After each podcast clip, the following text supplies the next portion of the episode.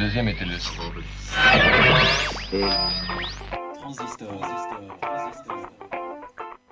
Bienvenue dans l'émission Pourquoi pas des philosophes avec aujourd'hui pour invité Monsieur Pierre-Marie Morel, professeur de philosophie à l'ENS de Lyon.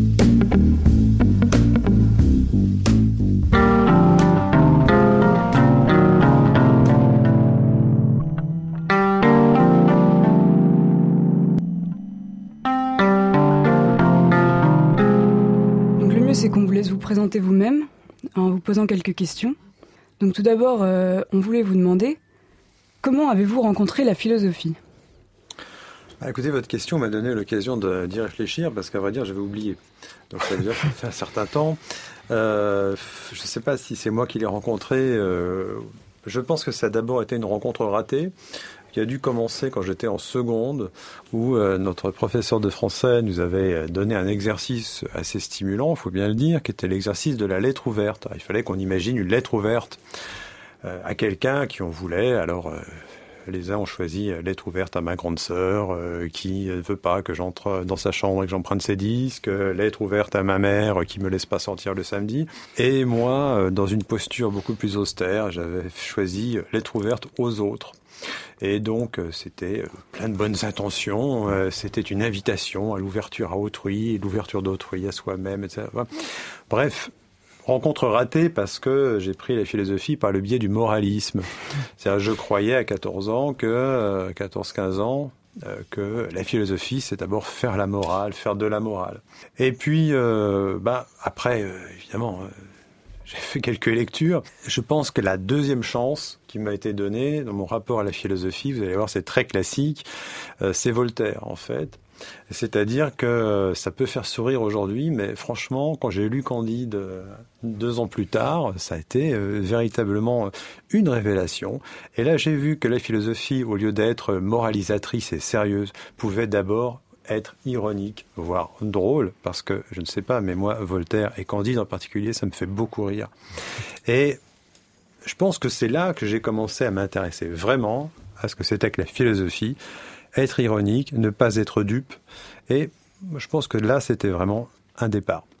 D'accord. Et comment vous êtes venu à, faire, à en faire finalement votre métier? Bah, après, euh, il y a les contingences de l'histoire personnelle, mais disons que le facteur principal, c'est sans doute l'amitié. Et après tout, pour faire de la philosophie, c'est pas une mauvaise, euh, c'est pas une euh, mauvaise relation causale que de la faire par amitié. Effectivement, j'avais euh, un, ami en classe prépa qui se destinait à la philo, qui était vraiment plongé dedans. Moi, je regardais ses textes avec un peu de perplexité. Je savais pas trop comment. J'étais pas très à l'aise à cette époque-là pour me mouvoir dans la dialectique transcendantale de la critique de la raison pure, alors que lui la maîtrisait parfaitement.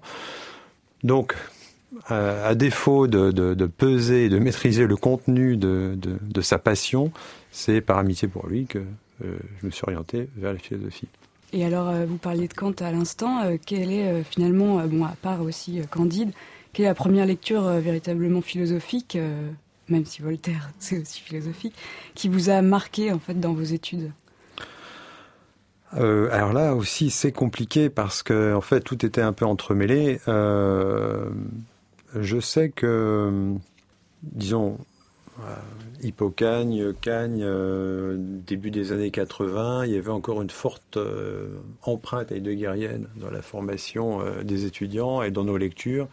Et euh, je pense que, euh, bien qu'aujourd'hui j'ai des préoccupations tout autres, euh, je pense que Heidegger, sans doute aussi du fait de, de l'aura de mystère et, euh, qui, qui l'entourait à mes yeux, que Heidegger a suscité pas mal d'intérêt. hein. Euh, ça c'est indéniable.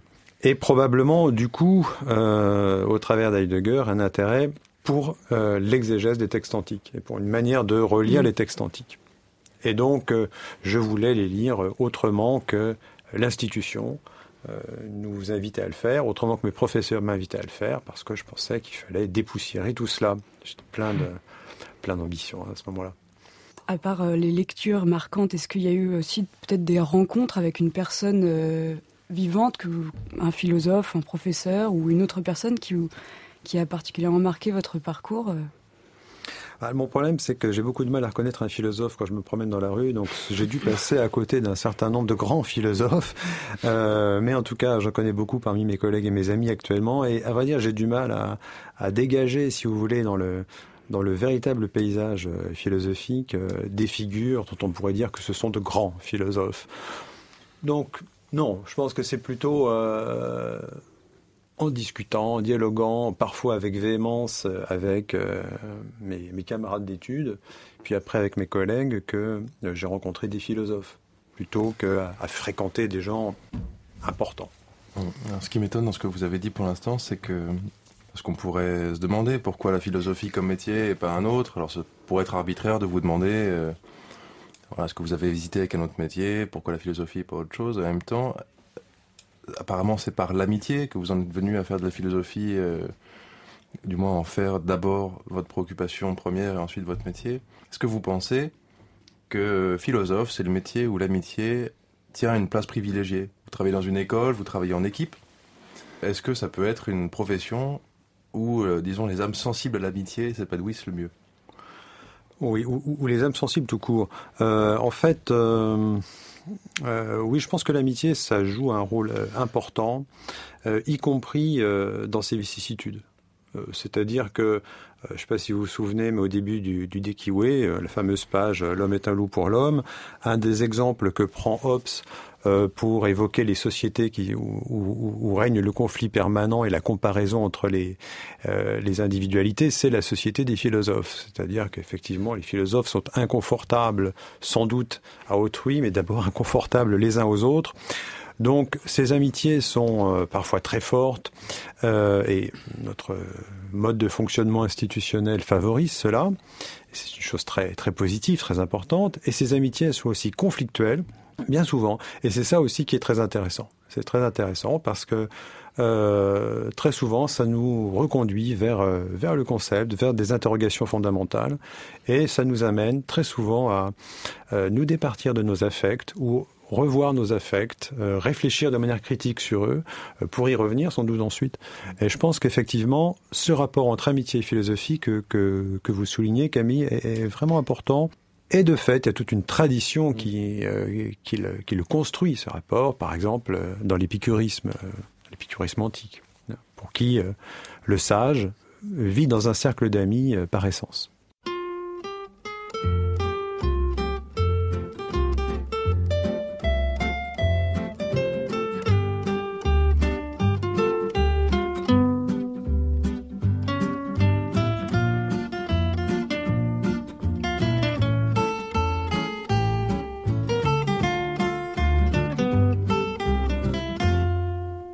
Des spécialistes de philosophie antique. Et euh, par exemple Pierre Hadot a montré que justement la philosophie antique se définit d'abord comme un mode de vie, comme une sagesse, une pratique qui est d'abord transformation donc des autres, du monde et de soi-même surtout. Et donc euh, on a parlé de métier, de vocation à devenir enseignant, euh, donc enseignant-chercheur, d'amitié entre collègues, donc un vocabulaire voilà, du travail, du bureau, et est-ce que, en tant que spécialiste justement de cette philosophie antique particulièrement, je pense que cette question est valide pour tous les philosophes, est-ce que vous ressentez un hiatus justement entre la philosophie pratiquée comme un métier et, euh, et la philosophie comme, euh, comme mode de vie Est-ce qu'il y a un hiatus euh, qui mmh. existe entre les deux? Est-ce que vous arrivez, comment arrivez-vous à le, le résoudre? Alors, euh, l'amitié va, bien au-delà du bureau et, des, philosophes, heureusement. Euh, alors, vous posez plusieurs questions qui sont effectivement tout à fait centrales, à mon sens. pour notre, enfin, l'interrogation qu'on partage ici sur ce que c'est que, faire de la philosophie, et qui sont centrales aussi pour la tradition qui, moi, m'intéresse au premier chef, c'est-à-dire la philosophie ancienne. Alors je pense que ce que euh, a souligné, mais euh, pas seul non plus, enfin Foucault l'a montré aussi dans l'histoire de la sexualité avec d'autres instruments d'analyse, ce que euh, ce qu'ils ont souligné, c'est effectivement l'idée que pour un certain nombre de philosophes de l'Antiquité, la philosophie ne, ne, pouvait pas se réduire à une construction théorique, ni même à la formulation de prescriptions les plus rationnelles possibles sur la conduite de la vie, que la philosophie c'était aussi une attitude, une manière de vivre, même si c'est une attitude intellectuelle qui en passe par ce que Pierre Hadot a popularisé sous le nom d'exercice spirituel, qui en passe par ces exercices, exercices mm. spirituels, dit, dit Pierre Hadot. Alors, par rapport à cela, euh, moi j'ai tendance à, réagir de deux manières, si vous voulez. Euh, d'abord sur la notion même d'exercice spirituel, puisque vous me parlez d'ado, je, reviens un peu là-dessus. Euh, parce que souvent, et sans doute Pierre Hadot lui-même n'avait pas envisagé cette, dérive, mais souvent il y a une dérive qui consiste à réduire justement la philosophie ancienne à cela, c'est-à-dire et à, une image euh, du sage, notamment du sage de la période hellénistique, donc euh, post-aristotélicien, du sage dont la préoccupation principale est finalement d'être dans une situation relativement confortable avec lui-même, cultiver son intériorité, travailler sur ses propres représentations, comme s'il était coupé de la pratique elle-même, de la vie avec autrui, de la politique, des savoirs positifs, des sciences, etc.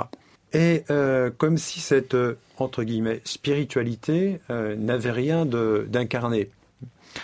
Je ne pense pas que ce soit ce que veut dire exactement Ado, mais vous voyez, c'est plutôt une espèce d'interprétation de, de ce qu'il a voulu dire. Et ce qu'on voit bien souvent, c'est que ces exercices dits spirituels sont en réalité des exercices physiques.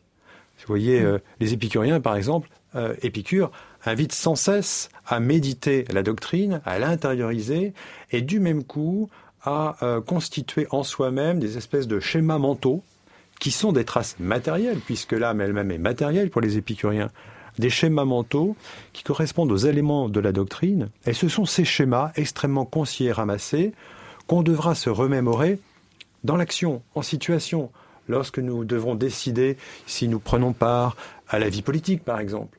Il s'agit donc d'intérioriser, mais sur un mode à la fois euh, intellectuel et physique, les principes fondamentaux de la conduite.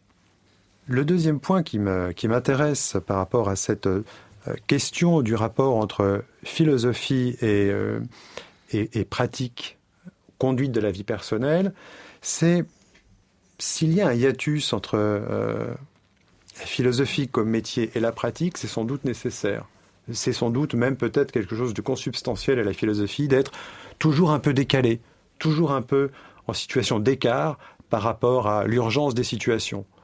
Et euh, si le philosophe est souvent maladroit, euh, s'il bafouille, s'il ne sait pas comment faire voter comme euh, Socrate dans le Grand Gias, au moment où, c'est son tour de faire voter les autres, eh ça révèle sans doute aussi quelque chose, à mon avis, d'essentiel à, la pratique de la philosophie. Parce que ça nous invite du coup à prendre un peu de distance par rapport à, l'urgence apparente des événements. Oui, donc le, le rôle finalement du philosophe de l'anxiété serait un espèce de balbutiement, un décalage. On ne comprend pas très bien quel peut être un rôle positif du philosophe. Sinon, là, ce retrait, cette distance, qui serait une non-assurance propre à une pratique particulière. Comment est-ce qu'on peut parler d'un rôle positif du philosophe? Quel, serait, à votre avis, le rôle du philosophe dans la société? Voilà, c'est la question. On arrive directement à cette question, qui est, je pense, euh, la question qui a dominé la vie intellectuelle euh, européenne à partir des années 50.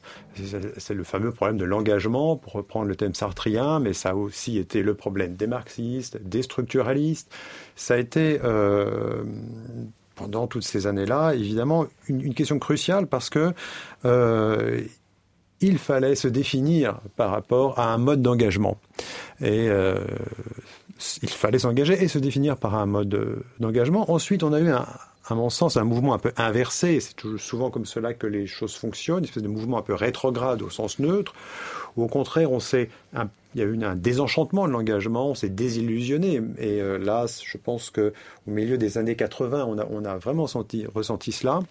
De sorte qu'aujourd'hui, où de nouveaux engagements apparaissent dans la vie intellectuelle européenne et internationale, à nouveau, la question se pose. À nouveau, la question se pose.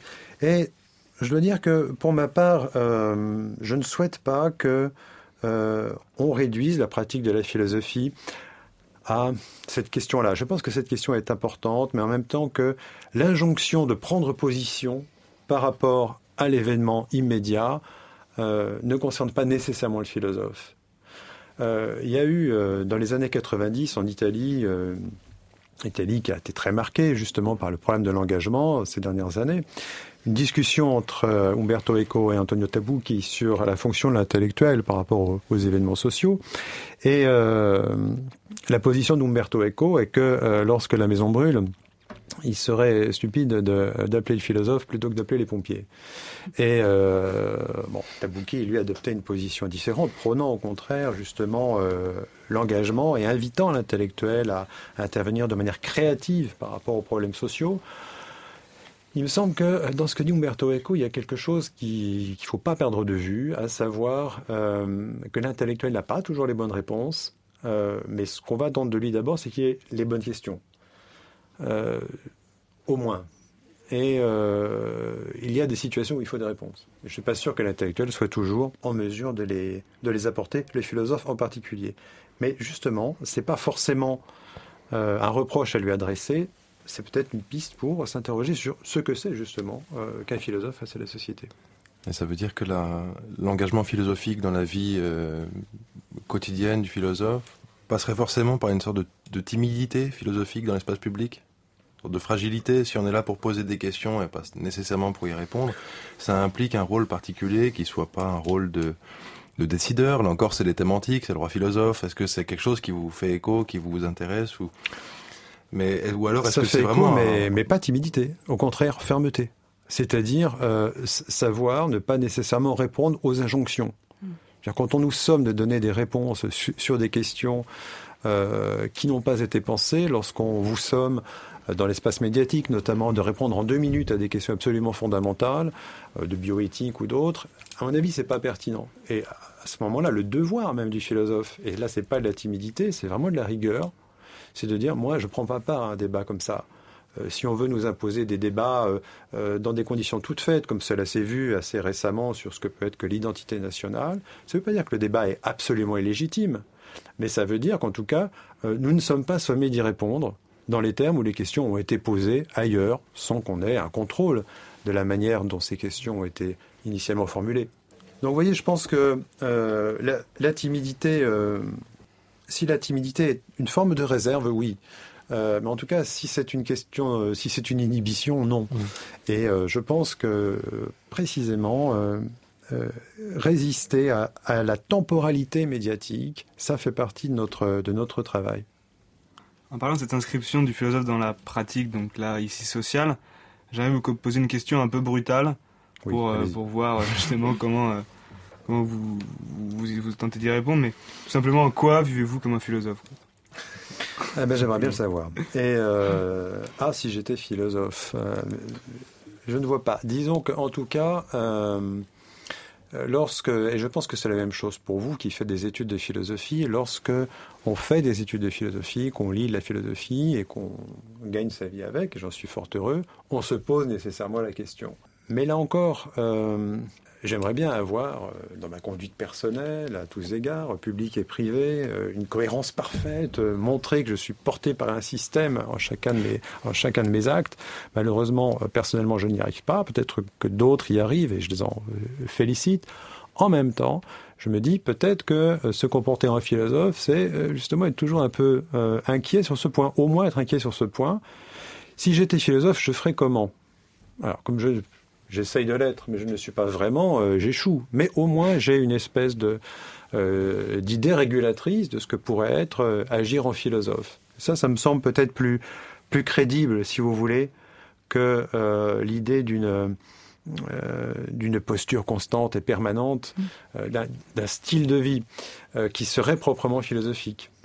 Et quelle serait cette idée régulatrice Vous voyez le le mot qui me vient le plus spontanément à l'esprit, c'est encore le mot de distance, c'est-à-dire euh, être capable euh, d'imposer aux événements une sorte de temporalité, ou en tout cas de s'imposer à soi-même une certaine temporalité, de distance et de lenteur dans la manière de, de voir les choses, justement pour ne pas être euh, toujours sommé de réagir et du coup d'être dans une forme d'hétéronomie permanente, d'être toujours déterminé par des mobiles extérieurs.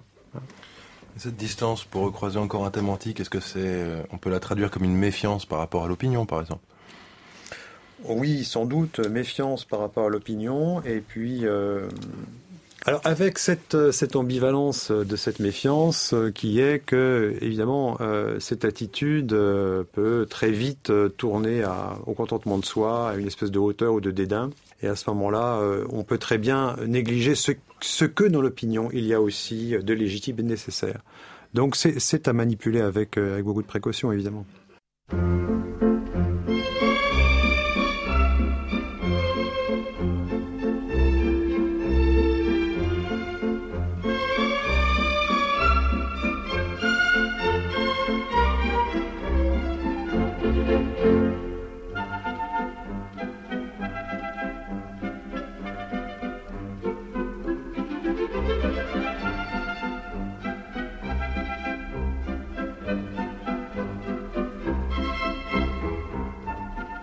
Sur euh, une question que je vous ai posée tout à l'heure, savoir pourquoi le, choix de la philosophie antique, choix de spécialisation, mais avec euh, bah, dans une question un peu plus naïve. Est-ce que c'est un choix qui aurait été motivé par une sorte de regret dans l'évolution de l'histoire des idées, une sorte de, reproche particulier adressé à la philosophie moderne? Euh, À titre personnel, non.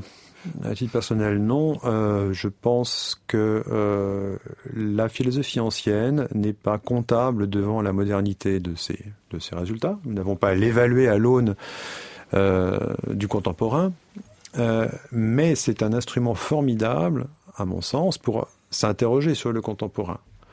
C'est-à-dire que, vous voyez bien ce que, je veux dire, c'est que l'histoire de la philosophie ancienne n'est pas réductible à des interrogations contemporaines, euh, elle a ça fait en elle-même, mais en même temps, elle nous permet de, là aussi, de prendre ces distances analytiques qui nous permettent de porter un autre regard sur le contemporain et ce qui semble le plus neuf, le plus fascinant et le plus brillant.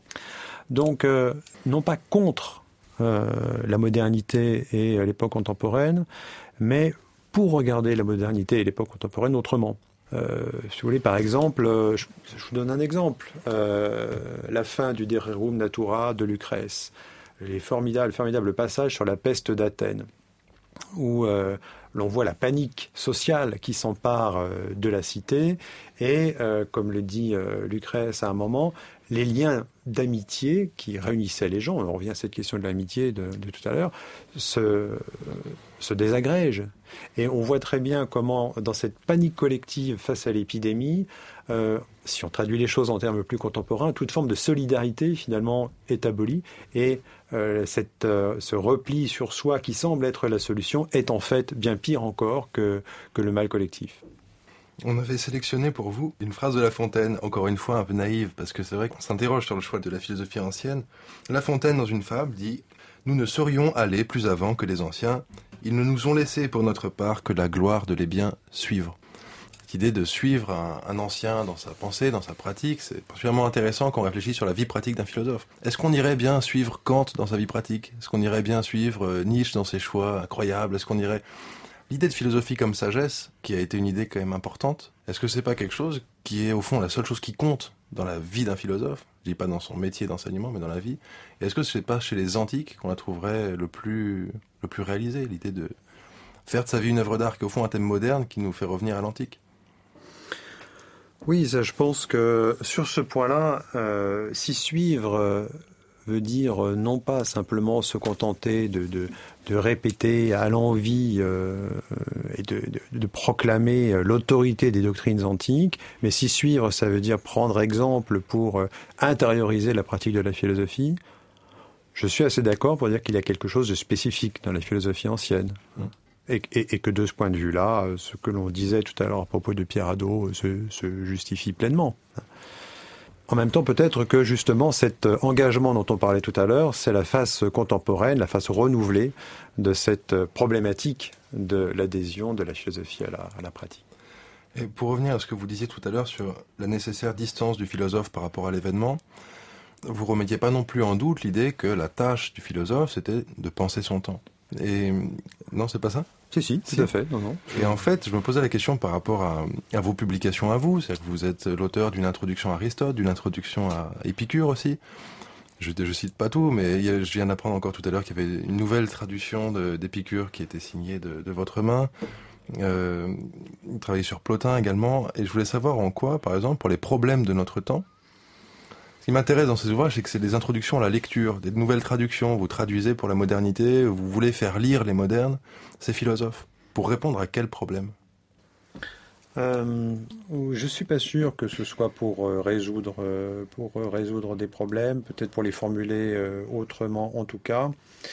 Euh, disons que ce décalage inévitable euh, appelle un travail de traduction. C'est ce que vous, c'est ce que vous disiez. Le fait de proposer, euh, notamment aux étudiants, des introductions, comme celle que, que, vous évoquiez tout à l'heure, c'est aussi un exercice de, de traduction. C'est pas non plus nécessairement une injonction à penser autrement. Voilà, c'est une possibilité qui est, qui est offerte euh, simplement une voie qui est, qui est facilitée. Disons que euh, là encore, l'avantage de revenir sur euh, les philosophies anciennes et de renouveler la perception qu'on en a est comparable à celui qu'on trouve à voyager. Quand vous allez dans différents pays, vous remarquez qu'il y a mille manières de se dire bonjour.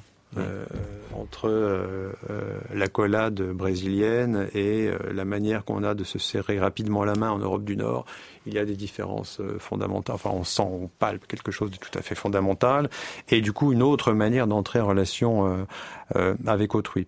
Il me semble que l'histoire de la philosophie, en particulier de cette philosophie un peu tombée en désuétude, qu'est la philosophie ancienne, c'est le moyen de voyager intellectuellement et d'appréhender une diversité dans les visions du monde. Et s'il y a quelque chose, encore une fois, qui doit passer au travers de, ce que j'essaie d'écrire, c'est peut-être ça, attirer, euh, l'attention sur les différents rôles intellectuels qu'on peut jouer, dans notre observation des phénomènes, dans notre observation des sociétés, dans notre observation des sciences, les différents rôles intellectuels qu'on peut jouer si l'on se glisse dans la peau d'Aristote, d'Épicure, de Plotin. Merci beaucoup, euh, Monsieur Morel. Alors pour finir cette émission, euh, on voulait vous poser une dernière question euh, qui serait plutôt adressée aux jeunes philosophes qui nous écoutent.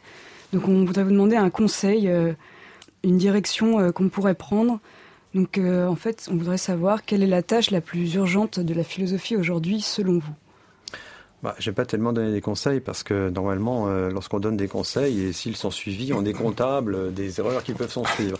Donc personnellement, c'est sans engagement. c'est sans engagement. Alors, bah, je dirais euh, dangereux un conseil sans engagement. oui, mais enfin après tout, c'est aussi dans l'air du temps.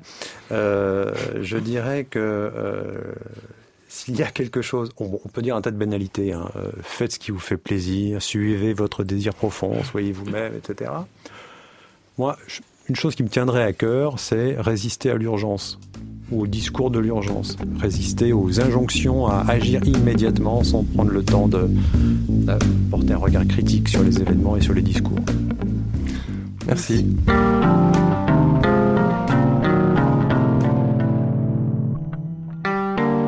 C'était Pourquoi pas des philosophes avec Pierre-Marie Morel, un éloge de la distance.